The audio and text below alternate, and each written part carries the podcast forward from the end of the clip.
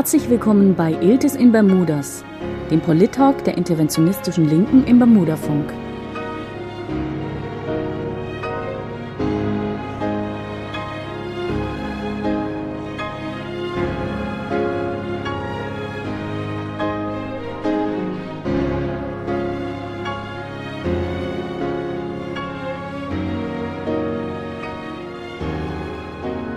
Dritten Dienstag des Monats um 22 Uhr im Bermudafunk, eurem freien Radio Rhein-Neckar.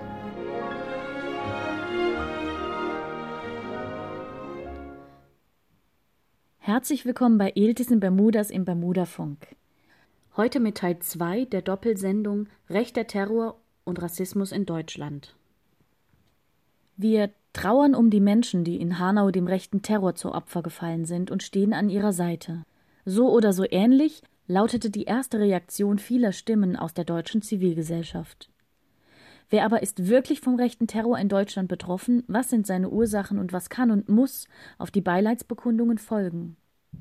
Diese Ausgabe von Iltis in Bermudas möchten wir von Rassismus betroffenen Menschen übergeben und fragen, wie sie Hanau und die nachfolgenden Ereignisse erlebt haben und welche Hoffnungen und Erwartungen sie an nichtmigrantische Menschen richten. Mit dabei sind Attisch Gürbiner, Landesvorsitzender von Die Linke Bayern, die Politikwissenschaftlerin Dastan Yasim, die Juristin und Linkskanax-Gründerin Elif Eralp, Ferhat Ali Kojak, besser bekannt als der Neuköllner, Vicky von Welcome United und Kerim Kurt, der im kurdischen Gemeinschaftszentrum Mannheim-Ludwigshafen aktiv ist. In der vorigen Sendung haben wir alle Beteiligten nach ihren Erlebnissen rund um den Anschlag in Hanau befragt und sie um ihre Einschätzungen zu rechten Terror gebeten. Heute fragen wir, was sind eure Erfahrungen mit Alltagsrassismus und habt ihr auch positive Solidarisierungserfahrungen gemacht? Und welche Rolle spielen von migrantischer Kultur geprägte Orte wie Shisha-Bars?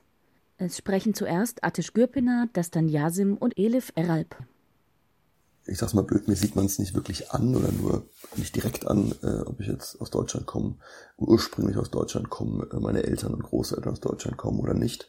Das war früher ein bisschen anders, äh, vor allem erkennt man es bei mir beim Namen und das sind die Sachen, die es mir immer schwer gemacht haben.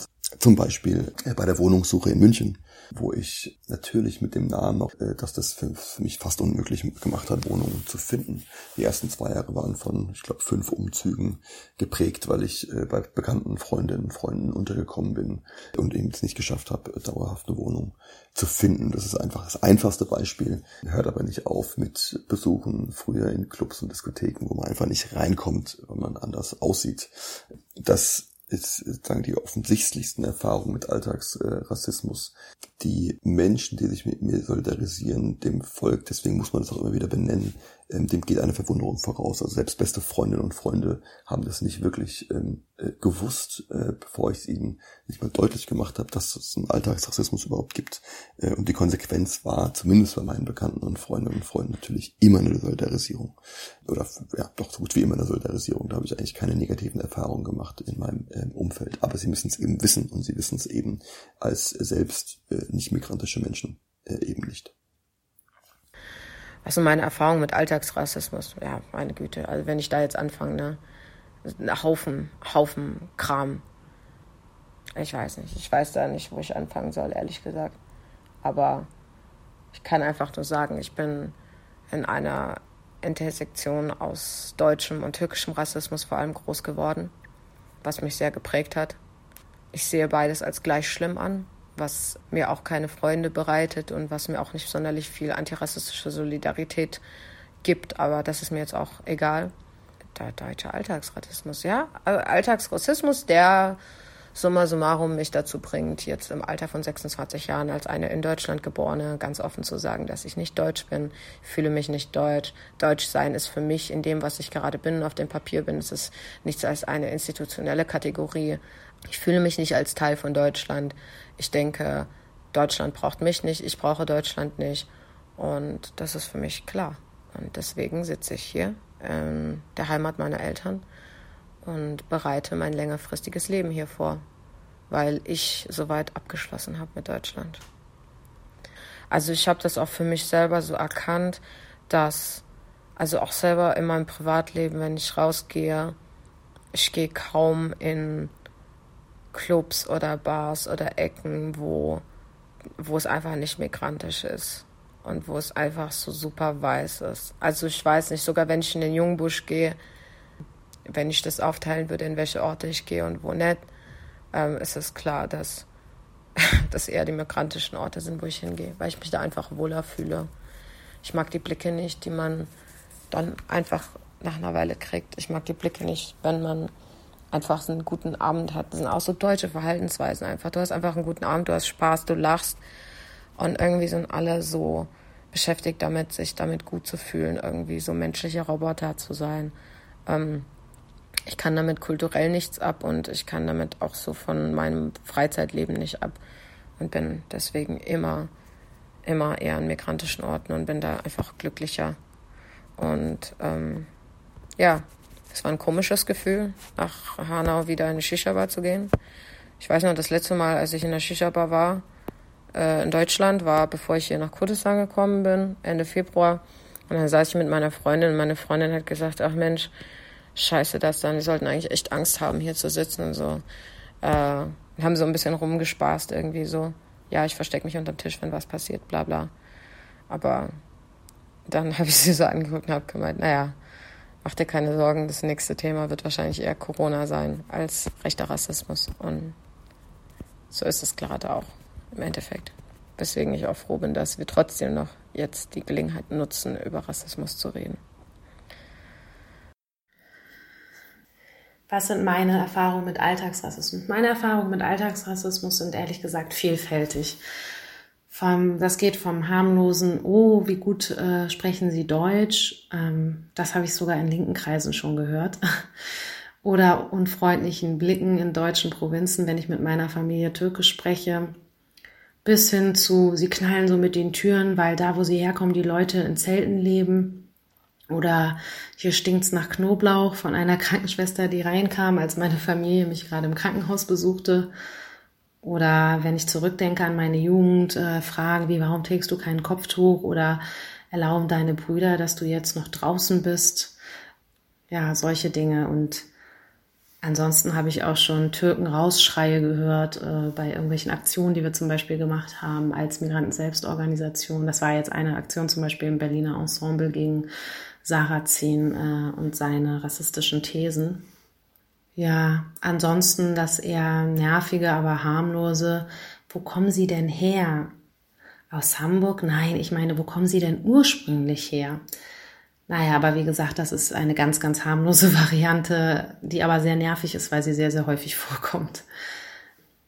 Ja, wie gesagt, da sind die Erfahrungen vielfältig. Ähm, wenn ich drüber nachdenke, fallen mir sicher noch viele, viele andere Beispiele ein, aber dann sind da noch die rassistischen Diskurse, die eben Orte und Menschen markieren, so wie eben damals die sogenannte Asyldebatte in den 90ern im Zusammenhang mit den Anschlägen von Mölln und Solingen, Rostock, Hoyerswerda und ähm, zu sehen sind. Also gerade diese damalige Asyldebatte äh, und solche Debatten ermutigen eben auch Täter und Täterinnen sozusagen zur Tat zu schreiten.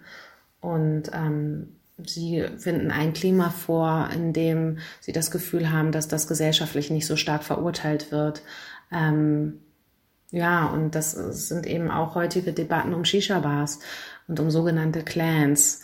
Also das ermutigt eben Täter auch genau solche migrantische Orte aufzusuchen und dort solche Anschläge zu verüben. Also hier in Berlin-Neukölln gibt es schon seit langer Zeit immer diese rassistisch konnotierte Clan-Debatte, wo dann äh, Shisha-Bars als Orte der Kriminalität markiert werden und hier ähm, ja auch so das letztendlich auch zur Folge hatte. Und da bin ich mir sicher, dass, dass dieser Diskurs auch dazu geführt hat, dass ähm, verschiedene Orte angegriffen wurden, rassistisch beschmiert wurden, äh, Steine reingeschmissen wurden und ähm, ja, die Shisha-Bar, was das bedeutet für die migrantischen Communities, war auch noch eine Frage. Also hier gehen gerade junge Leute hin, die eben ansonsten in Bars oder Clubs ausgegrenzt werden, die nicht reingelassen werden. Ähm, und diese Shisha-Bars sind ein wichtiger Treff- und Entspannungsort eben für migrantische Kultur. Und es ist daher wichtig, dass eben auch andere diese Orte aufsuchen. Also nach Hanau haben das auch viele Linke getan, um sich solidarisch zu zeigen.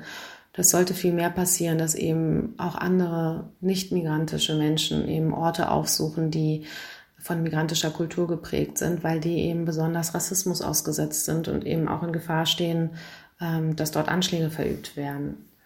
Das wäre schon meine Erwartung. Iltisen Bermudas heute mit Folge 2 der Doppelsendung Rechter Terror und Rassismus in Deutschland.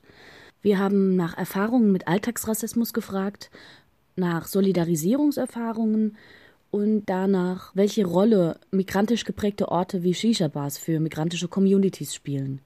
Es antworten im Folgenden Ferhat Ali Kojak, Kerim Kurt und Vicky von Was sind United. deine Erfahrungen Alt mit, mit, Alltagsrassismus? Oh, krass viele. Also, ähm, ich fange mal mit Racial Profiling an, wenn ich mit dem Auto fahre und angehalten werde und kontrolliert werde, bis hin zu, dass ich als junger Mensch mit, mit, mit Migrationshintergrund äh, oder wie man es äh, nennen mag, äh, mit Freunden in, in ein Kaufhaus gehe und gleich die Security uns hinterherläuft, weil sie denken, dass wir was klauen würden. Über Themen wie beispielsweise Benachteiligung bei, bei, bei Behördengängen, beim, auf dem Wohnungsmarkt, ähm, aber auch gefühlt die Benachteiligung, wenn man Jobs sucht und ähm, im Prinzip eigentlich jeder von, von so Anonymbewerbungen spricht, aber im Endeffekt dann doch alle äh, ein Bild oder einen Namen zumindest haben wollen und dann eigentlich weitestgehend eine gewisse Subjektivität entsteht und dann ein, ich sag's mal, Dieter dann bessere Chancen hat äh, auf einen Job bei den gelben Qualifikationen als ein Ali. Das ist ja auch statistisch nachgewiesen. Ja, ich erlebe Alltagsrassismus im Prinzip jeden Tag in meinem Alltag. Ähm, es gibt Menschen, die, die damit äh, schlimmer konfrontiert werden oder häufiger. Vor allem ähm, aktuell sehr stark bei Frauen mit Kopftüchern, die äh, sehr stark auch in, in Berlin immer wieder Angriffen äh, ausgesetzt sind. Geflüchtete, Menschen, die vielleicht sich auf Deutsch noch nicht so gut artikulieren können, äh, wie manch einer, der hier geboren und aufgewachsen ist. Ja, also ich merke auch, dass ich immer sehr schnell versuche, wenn wir schon jetzt bei der Sprache sind, sehr schnell ein, ein, ein, einen zusammenhängenden Satz nach außen zu tragen, damit die Person auch mich einordnen kann. Also äh, um halt äh, vielleicht Rassismus von vornherein ähm, abzuwehren. Also da halt auch projiziere ich das, was in meinem Kopf durchgeht. Ja, die Person denkt, ich kann besser Deutsch, also bin ich in Anführungsstrichen für diese Person doch äh, in einer ganz anderen Kategorie als beispielsweise ein Geflüchteter, der noch gar kein Deutsch kann. Aber wir dürfen beim, beim, beim Rassismus nicht nur nach rechts schauen. Ich war letztens auf einer Kundgebung zu Gedenken eines Betroffenen von rechtem Terror und ich habe da meine Rede gehalten und dann kam ähm, eine Person, die auch aus dem antifaschistischen äh, Spektrum anscheinend war und hat mir gratuliert und gesagt, ey, die beste Rede. Und dann kam der Zusatz, du hast äh, besser gesprochen als die Muttersprachler. Ich habe es erstmal nur positiv aufgenommen, weil ich wusste, die Person will es positiv sagen. Aber natürlich ging mir durch, durch, durch, durch meinen Kopf das, was dann jemand gesagt hat, der neben mir stand, er ist doch Muttersprachler. Aber da sehen wir schon sozusagen, wo der Rassismus anfängt. Und ich würde sogar so weit gehen, dass ich sage, sogar von Rassismus Betroffene können rassistisch sein oder haben rassistische Vorurteile und müssen an sich arbeiten. Das, macht, das, das bespreche ich insbesondere, wenn ich mit Jüngeren zum Thema Antirassismus äh, äh, diskutiere, dass ich äh, versuche, denen, denen klarzumachen, dass äh, Rassismus nicht nur etwas ist, was man selbst erlebt, sondern was man auch zurückprojiziert. Das ist wichtig, dass wir an uns selbst auch arbeiten. Jeder Einzelne ist nicht nur beim Rassismus so, ist auch beim Sexismus, beim Thema Homophobie, bei, bei verschiedensten Bereichen so. Hast du auch positive Solidarisierungserfahrungen gemacht? Sehr viele. Vor allem nach dem Anschlag auf mich und meine Familie war die Solidarität extrem. Ohne diese Solidarität hätte ich wahrscheinlich die Zeit nicht überstehen können und wäre heute nicht so aktiv, wie ich bin. Ähm, insbesondere ähm, viele Freundinnen und Freunde aus antifaschistischen Gruppen, aus der Politik, von den interventionistischen Linken, äh, aus Migrantenverbänden, aber auch aus der Nachbarschaft. Und äh, das ist schon wichtig. Von, diese Solidarität brauchen Menschen, die von rechtem Terror oder von Rassismus betroffen sind. Auch wenn es nur auf der Straße, nur die Scooter nur auf der Straße ist, wenn jemand angepöbelt wird, äh, rassistisch beleidigt wird, ist es wichtig. Die, diese Solidarität ähm, gibt einem Kraft und gibt einem auch Kraft, um das dann auch später persönlich zu verarbeiten. Wir sind schon so weit, dass, dass, dass wir rassistische Pöbeleien, rassistische Markierungen, rassistische verbale Angriffe mit nur bezeichnen, weil Menschen immer noch in diesem Land sterben. Und äh, finde ich sogar schade, dass ich äh, da schon so weit bin, dass ich das mit, mit nur betitle. Von Kommunen werden migrantische Orte wie Shisha-Bars oder von migrantischen Inhabern geführte Kneipen häufig in ein Zwielicht gerückt. Auch in Mannheim ist das passiert. Welche Orte spielen diese Orte für die migrantische Community. Ähm, wir haben in, in, Neukölln genau dasselbe Problem. Äh, hier gibt es eine Kriminalisierung von Shisha-Bars äh, unter dem ähm, Motto oder Slogan, wir bekämpfen die Clankriminalität, werden hier ständig Razzien gemacht und medial auch sehr stark begleitet. Also es ist meistens eine PR-Kampagne unseres SPD-Bürgermeisters und des SPD-Innensenators, der hier sozusagen ähm, durch die Schikane, Schikane auf Gewerbetreibende versucht, ähm, auf sich das Licht zu ziehen und zu zeigen, ey, ich tue was gegen Kriminalität.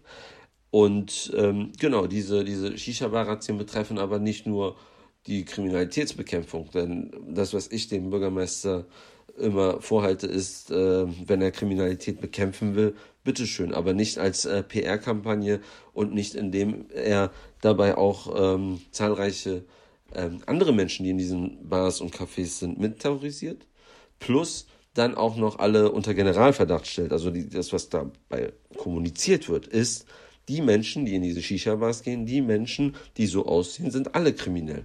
Und das ist das, was dann bei den ähm, rechten Tätern, aber auch in der Mitte der Gesellschaft ankommt.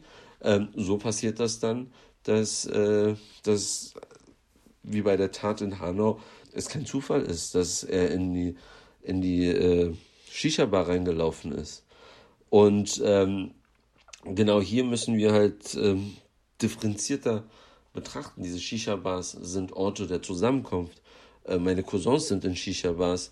Und auch bei äh, einem der ähm, Razzien hier mussten sie halt sich auf den Boden legen, haben mir erzählt, wie äh, Polizeibeamte mit, mit Maschinengewehren da reingekommen sind. Die dachten sich, dass sie, die, die überleben das nicht.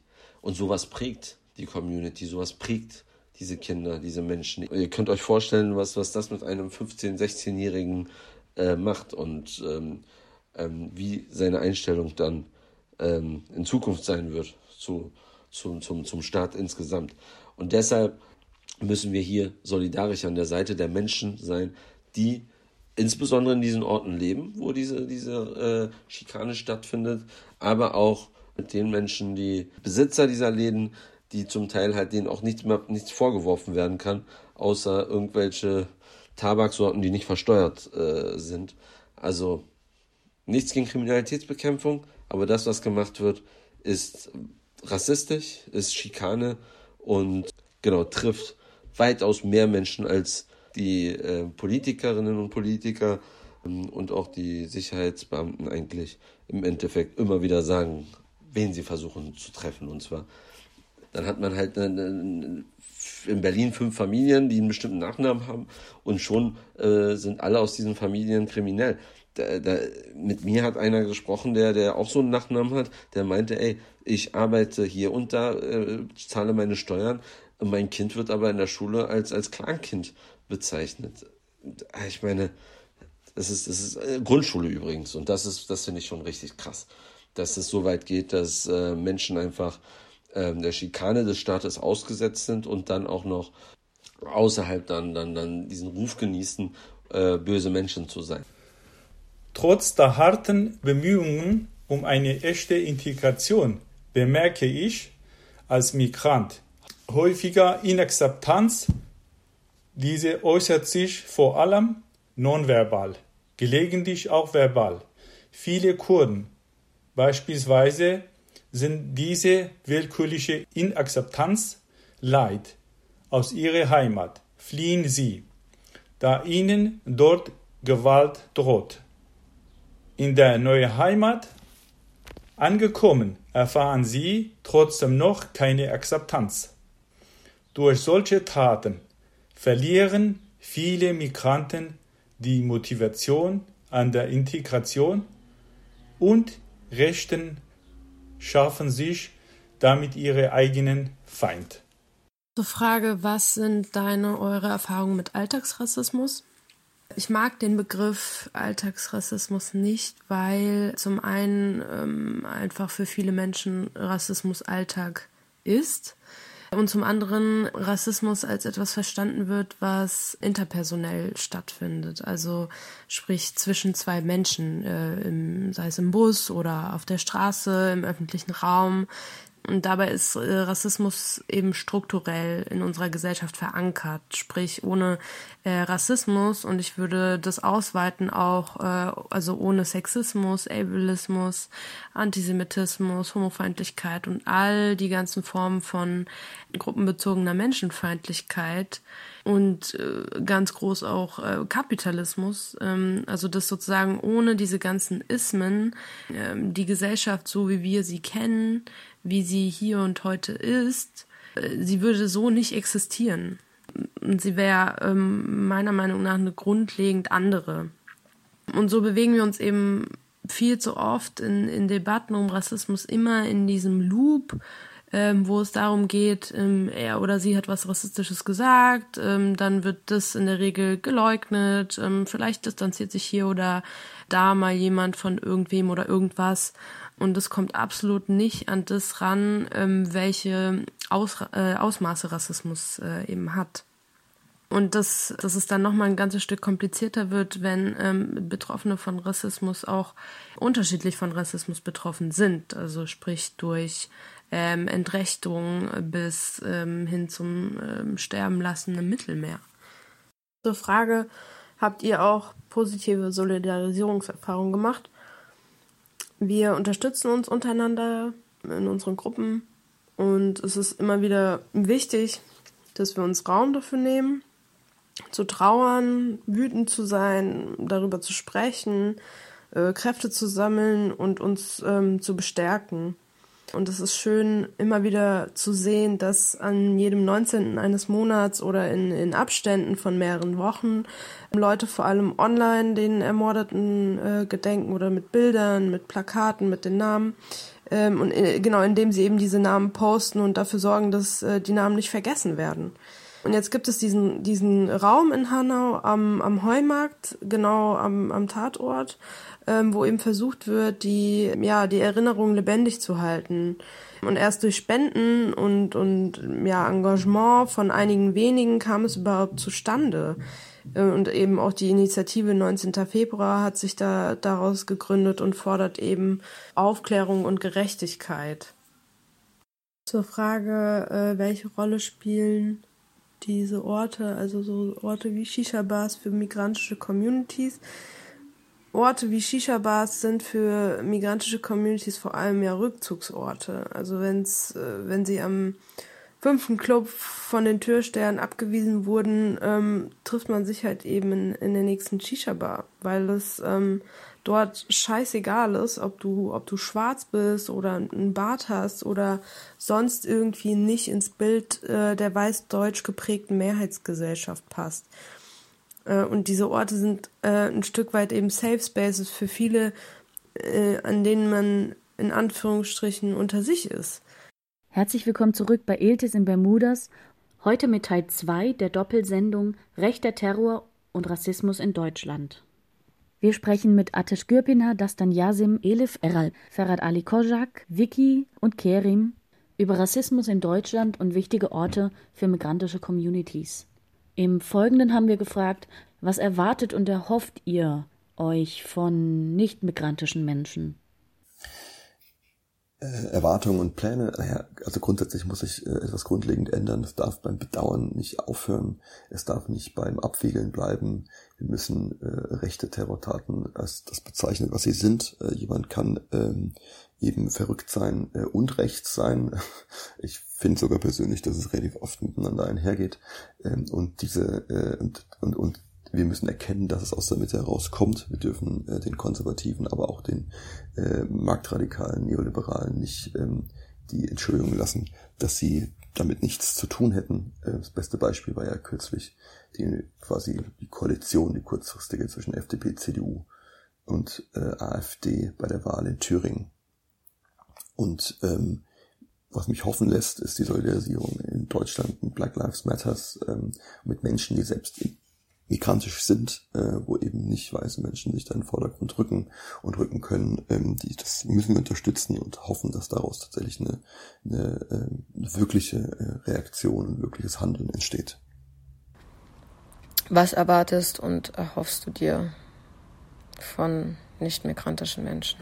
Keine Ahnung. Also ich, also ich weiß, dass es politisch problematisch ist, dass ich diesen Eindruck gerade gebe, aber ich bin tatsächlich resigniert. Also ich bin komplett resigniert. Sonst würde ich nicht meine Auswanderung planen. Sonst würde ich nicht mein Leben in der Heimat meiner Eltern planen. Ein Privileg, was ich habe, was viele nicht haben, die nicht in ihre Heimat zurückkehren können, weil dort weiterhin Krieg herrscht, weil sie keine Papiere haben, etc. pp. Darüber bin ich mir sehr bewusst. Mm, aber ich will das nur sagen aus der Sicht von also das ist mein Approach an die Sache. Das ist mein Ansatz so ein bisschen. Ähm, ich habe damit aufgegeben.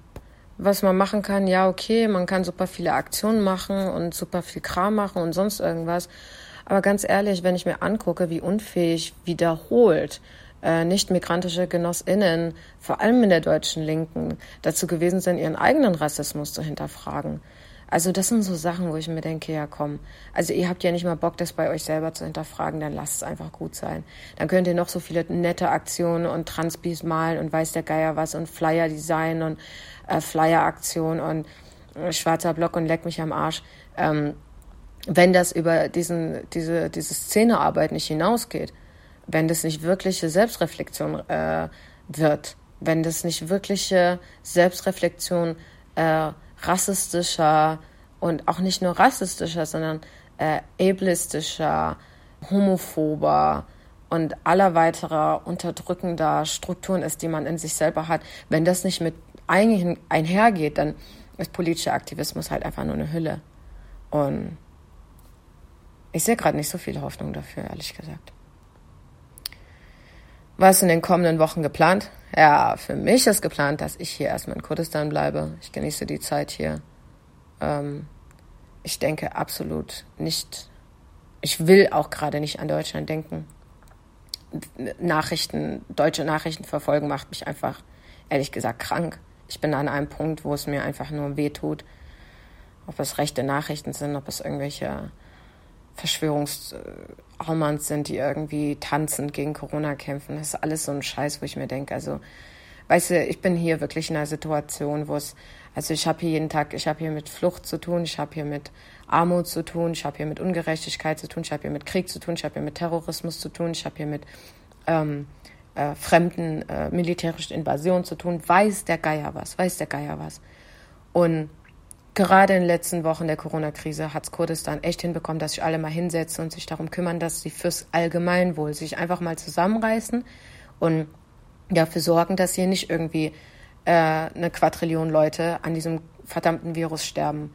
Und wenn ich mir angucke, dass in diesem Rahmen Leute zu so einer Vernunft fähig sind, aber in so einem privilegierten Rahmen wie in Deutschland Leute nicht dazu fähig sind, kollektiv zu denken, mit ein bisschen Verantwortung, mit ein bisschen gesellschaftlicher Verantwortung zu denken, dann denke ich mir so, nee, dann investiere ich meine Zeit lieber hier, ähm, wo es Probleme gibt. Ja, es gibt Probleme, aber es gibt viel Potenzial, sehr, sehr viel Potenzial. Und deswegen, das ist für mich meine Entscheidung. Was erwarten wir von nicht-migrantischen Menschen? Also ich denke, wichtig ist, dass eben Rassismus alle als gemeinsames Problem der mehrheitsdeutschen Gesellschaft begreifen und sich im Kampf dagegen einbringen. Und zwar eben nicht nur gegen Nazis und nicht nur gegen die extreme Rechte, sondern auch gegen Rassismus der Mitte, gegen den Alltagsrassismus und vor allem auch gegen den strukturellen Rassismus in allen Einrichtungen, gegen den strukturellen Rassismus durch Gesetzgebung. Ähm, ja, das, das ist wichtig. Und dazu sind eben Kampagnen und Aktionen wichtig für Bleiberecht für alle, für Wahlrecht für alle, für mehr Repräsentanz von, ähm, von Rassismus betroffenen Personen, ähm, von Migrantinnen, von Black People and People of Color auf allen gesellschaftlichen Ebenen. Ähm, wichtig ist, dass praktische Solidarität ähm, gezeigt wird und gemeinsame politische Praxis. Also das findet auch viel statt, aber das muss auch eben noch mehr werden. Also häufig ähm, ja, gibt es äh, Aktionen von Rassismusbetroffenen, dominierten, also von, von antirassistischen Gruppen, die eher äh, von Rassismus betroffenen Personen sind und antifaschistischen Gruppen, wo nicht so viele Menschen mit Rassismuserfahrung sind. Und ich denke, da müssen wir mehr zusammenkommen. Also Antira und Antifa-Gruppen müssen noch stärker zusammenarbeiten. Das findet ja auch schon statt. Also zum Beispiel jetzt am 14. Juni in Berlin, aber auch in Leipzig findet ähm, eine unteilbar Menschenkette statt ähm, wo zum Beispiel auch das Aktionsbündnis Antirassismus mitmacht, von dem ich vorhin erzählt habe. Und ähm, das ist zum Beispiel so ein Ort, ähm, wo sich, äh, wo eben auch diese Zusammenhalt ex äh, existiert. Das Bündnis hat sich im Anschluss an Hanau gebildet und in, dort sind vor allem migrantische Personen ähm, und Organisationen aktiv, aber es ist eben offen für alle. Und sich hier einzubringen wäre wichtig. Und ähm, dann hat sich vielerorts ja sich zum Zweck des Selbstschutzes ähm, Migrantifa-Gruppen gebildet. Und auch hier ähm, ist eine Unterstützung wichtig.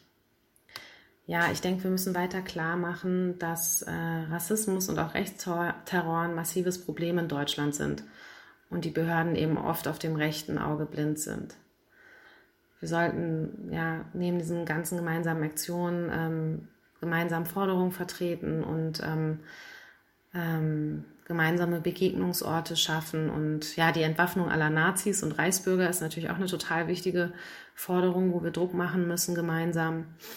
Und zwar müssen wir diesen Druck machen gemeinsam auf der Straße, aber auch da, wo wir sind, in allen Einrichtungen. Also wenn wir Kinder in der Kita haben oder in der Schule und da gibt es rassistische Vorfälle und die gibt es, da müssen wir unsere Stimme erheben und Druck machen, dass, äh, dass das nicht sein kann.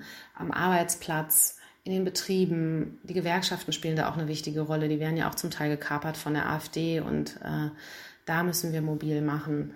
Also in, allen äh, Bereichen eigentlich des gesellschaftlichen Lebens. Und, äh, und ja, ein, ein großes Problemfeld bleibt, wie gesagt, der strukturelle Rassismus in den, in den Sicherheitsbehörden und in den staatlichen Einrichtungen. Und da müssen wir eben Druck machen. Und ähm, auch Druck machen auf die Parteien auch die progressiven Parteien, ähm, dass sie sich da stärker einsetzen und wirklich Änderungen vornehmen. Also hier in Berlin ist immer noch kein Untersuchungsausschuss zum, zur rechten Gewalt äh, eingerichtet worden, obwohl das total wichtig wäre, weil es hier in ganz vielen verschiedenen Zusammenhängen klar geworden ist. Also dass es eben ja wahrscheinlich rechte Netzwerke gibt in der Polizei und auf jeden Fall rassistische Personen. Und ähm, das gab es im Zusammenhang mit äh, mit den linken Hausbesetzungen ähm, und irgendwelchen äh, Listen, die da bei der Polizei geführt wurden. Ähm, aber das ist auch ganz klar bei der Neuköllner Anschlagsserie. Hier ist äh, seit äh, Jahren, da äh, gibt es keine Ermittlungsergebnisse.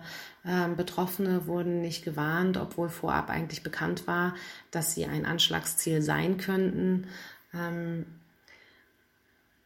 Ja, also da kommen immer mehr Details raus äh, und es gibt auch Verbindungen nach Berlin ähm, bezüglich Verfassungsschutz und NSU, die nicht hinreichend aufgeklärt sind.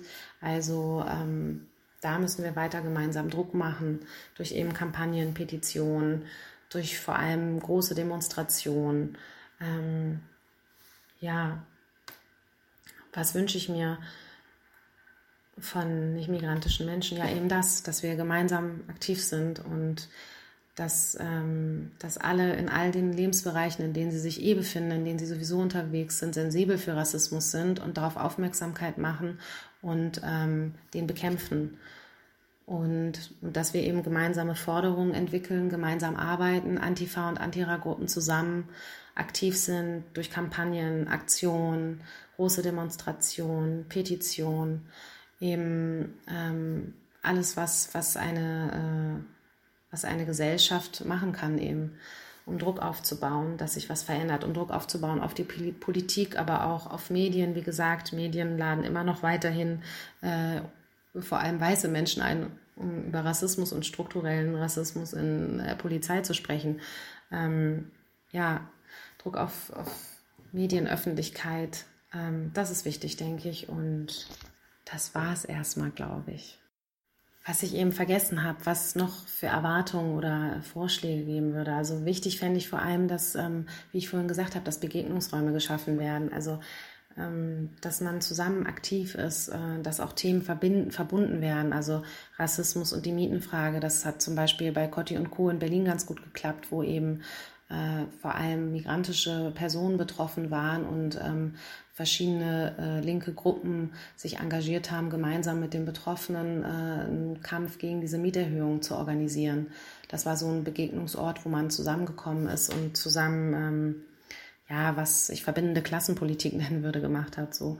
Ähm, oder es eben auch, ähm, es gibt ähm, ein Volksbegehren äh, oder ein Bürgerbegehren zur Re Rekommunalisierung der Schulreinigung in Berlin in verschiedenen Bezirken. Und äh, da geht es eben um die Verbesserung der Situation an Schulen, aber vor allem auch um die prekären Arbeitsbedingungen von den eben primär migrantischen Reinigungskräften. Und ähm, das hat auch eben Potenzial, Begegnungsräume zu schaffen und ähm, auch da gemeinsam gegen Rassismus vorzugehen und eben auch für die Verbesserung der Situation von Menschen mit Migrationsgeschichte. Und ähm, ansonsten fände ich halt wichtig, dass ähm, linke Gruppen, migrantische Vereine, es gibt so viele migrantische Vereine, nicht nur politische Vereine, kulturelle Vereine, Diaspora-Vereine, dass ähm, linke Gruppen sich halt in den Dialog begeben mit diesen Vereinen und Verbänden und ähm, fragen, äh, was, was gerade aktuell Thema ist und wie man gemeinsam ähm, bei äh, der nächsten Nazi-Demo im Bezirk zum Beispiel gegen Aktionen machen kann oder ähm, was sonst wichtige Themen sind, wo man eben zusammenarbeiten kann. Und ähm, ich denke, da gibt es viele, ähm, wie gesagt, unmittelbar im Zusammenhang mit äh, Rassismus oder eben auch äh, ver verbunden mit sozialen Fragen. Ja, ähm, das wollte ich noch ergänzen. Willkommen zurück bei Iltis und Bermudas, die Sendung Rechter Terror und Rassismus in Deutschland. Wir haben gefragt, was erwartet und erhofft ihr euch von nicht-migrantischen Menschen? Im Folgenden antworten Ferhat Ali Kojak, Kerim Kurt und Vicky. Erwartungen und Pläne. Was erwartest du, hoffst du dir ähm, von nicht-migrantischen Menschen? Was ist in den kommenden Wochen geplant? Ich erhoffe mir von nicht-migrantischen Menschen, migrantischen Menschen immer eine Safe Space Möglichkeit zu geben. Also insbesondere wenn es um Rassismus geht, dass auch in nicht-migrantischen Organisationen, ähm, wenn es dort Migrantinnen gibt, dass, den, dass die erstmal untereinander geschlossen einige Themen besprechen können, um dann auch gemeinsam mit einer Stimme zu sagen, ey, wir sehen das aber so und so. Denn einzelne Migrantinnen haben es manchmal viel schwerer, sich überhaupt zu artikulieren oder sich da einer nicht-migrantischen Hegemonie hört sich da auch schon sehr krass an, aber ihr wisst, was ich meine, sich da entgegenzustellen und zu sagen, ey, ich sehe das aber so. Und es ist wichtig, dass man denen erstmal sozusagen diesen Safe Space gibt, ähm, damit sie untereinander kommunizieren können. Was ich aber trotzdem noch ähm, erlebe, ist natürlich, dass vor allem in nicht-migrantischen Organisationen sehr wenig Migrantinnen aktiv sind. Also es ist wichtig, dass wir eigentlich jetzt das, was durch Hanau entstanden ist, eine, eine Selbstorganisation von Migrantinnen, ähm, Bündnisstrukturen wie über Migrantifa ähm, in Berlin, Frankfurt, äh, ähm, Hessen, äh, genau, Frankfurt ist ja Hessen, aber in verschiedenen Städten, Leipzig, äh, Hamburg, gibt es jetzt Migrantifa-Strukturen, aber auch andere Strukturen, die sich gebildet haben. In Berlin gibt es beispielsweise ähm, das Aktionsbündnis Antira, ähm, die sozusagen sowas wie, ich weiß nicht, ob, ob ihr so ein Teilbarbündnis kennt, was so, so, so ein breiter, äh, breites Bündnis ist aus verschiedensten Organisationen und Parteien und ähm, was weiß ich, von Gewerkschaft bis ähm, antifaschistischen Gruppen. Und sowas halt in der migrantischen Community zu schaffen, ist wichtig. Also so, so, so, so ein Bündnis, das sofort reagieren kann, das sofort solidarisch sein kann und das sofort sozusagen in die nicht-migrantische Community auch zurückspiegeln kann, ey, Leute, das ist jetzt unser Problem, das brauchen wir jetzt und hilft uns. Ähm, ansonsten könnte ich jetzt nicht allgemein sagen, was, was nicht migrantische Menschen und Organisationen tun sollten. Wichtig ist erstmal, solidarisch zu sein, solidarisch mit den Nachbarn, wenn man äh, oder Frau oder äh, beides zusammen ähm, Rassismus auf der Straße sieht, auch da gleich einzugreifen, laut zu sein und Menschen zu helfen. Genau, alle zusammen gegen den Faschismus, alle zusammen gegen Rassismus müsste unser Motto sein und das werden wir auch machen. Und ähm, wichtig ist hierbei nicht zu vergessen, was ich ganz am Anfang noch gesagt habe, Entnazifizierung jetzt. Wir müssen schauen, dass wir rechte Strukturen im Staatsapparat bekämpfen, damit sie ähm, geschwächt werden. Denn äh, äh, Rechte auf der Straße sind das eine Problem, aber im Staatsapparat schaffen sie sich Kapazitäten und ähm, können dadurch auch noch stärk, gestärkt äh, größer werden und äh, das wollen wir alle nicht. Und deshalb danke, dass ihr so eine Sendung macht und äh, wir alle zu Wort kommen und zusammenschauen, wie wir weiter deutschlandweit, europaweit, weltweit äh, diesem rechten, rassistischen Treiben uns entgegenstellen können. Vielen Dank. Statt Parallelgesellschaften zu entwickeln, sollte man sich als eine große Gemeinschaft sehen. Die Bildung einer solchen Gemeinschaft wird aber durch zu viele Vorurteile verhindert.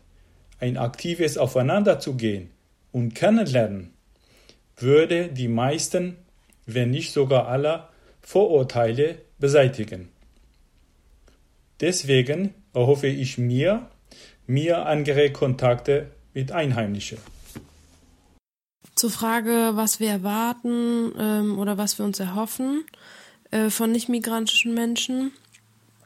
Ähm, es ist äh, schwierig, von Erwartungen zu sprechen, weil sie einfach so oft enttäuscht werden. Und ähm, ja, das zeigen halt alle ähm, bis jetzt gemachten Erfahrungen.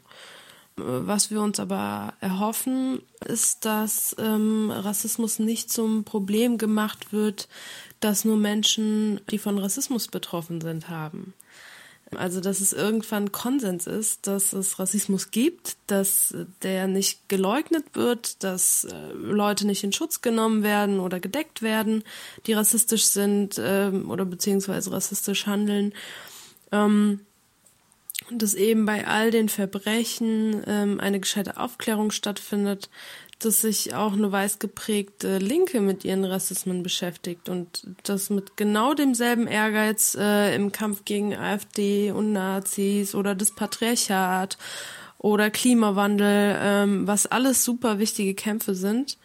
Ähm, aber dass die Leute eben mit genau derselben Leidenschaft auch gegen Rassismus und Antisemitismus kämpfen. Ähm, und wir erhoffen uns auch, dass ähm, in Zeiten von Corona die Menschen trotzdem daran äh, erinnern, was äh, an den EU-Außengrenzen, in den Lagern oder auf dem Mittelmeer passiert. Ähm, ja, und was hier in Deutschland passiert, ähm, dass zum Beispiel vor allem asiatisch gelesene Menschen in, in Times of Corona massiven Attacken ausgesetzt sind oder wie Mediennachrichten mit Corona bebildern. Und ähm, auf all diesen Ebenen erhoffen wir uns äh, zumindest mal ähm, eine Sensibilisierung. Der Liedwunsch von Elif. Und das war Iltes in Bermudas vom 21. Juli 2020, die zweite Folge der Doppelsendung Rechter Terror und Rassismus in Deutschland. Wer die Sendung verpasst hat, kann sie im Podcast des Bermudafunk nachhören oder auf freie-radios.net. Wir hören uns wieder am 18. August.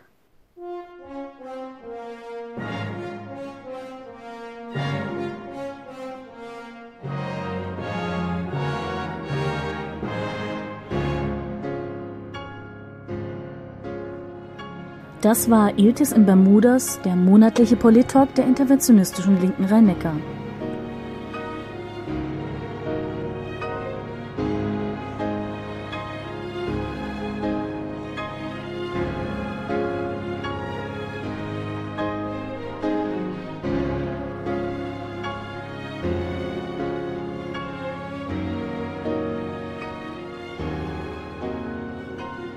Wir hören uns wieder am dritten Dienstag des nächsten Monats um 22 Uhr im Bermudafunk.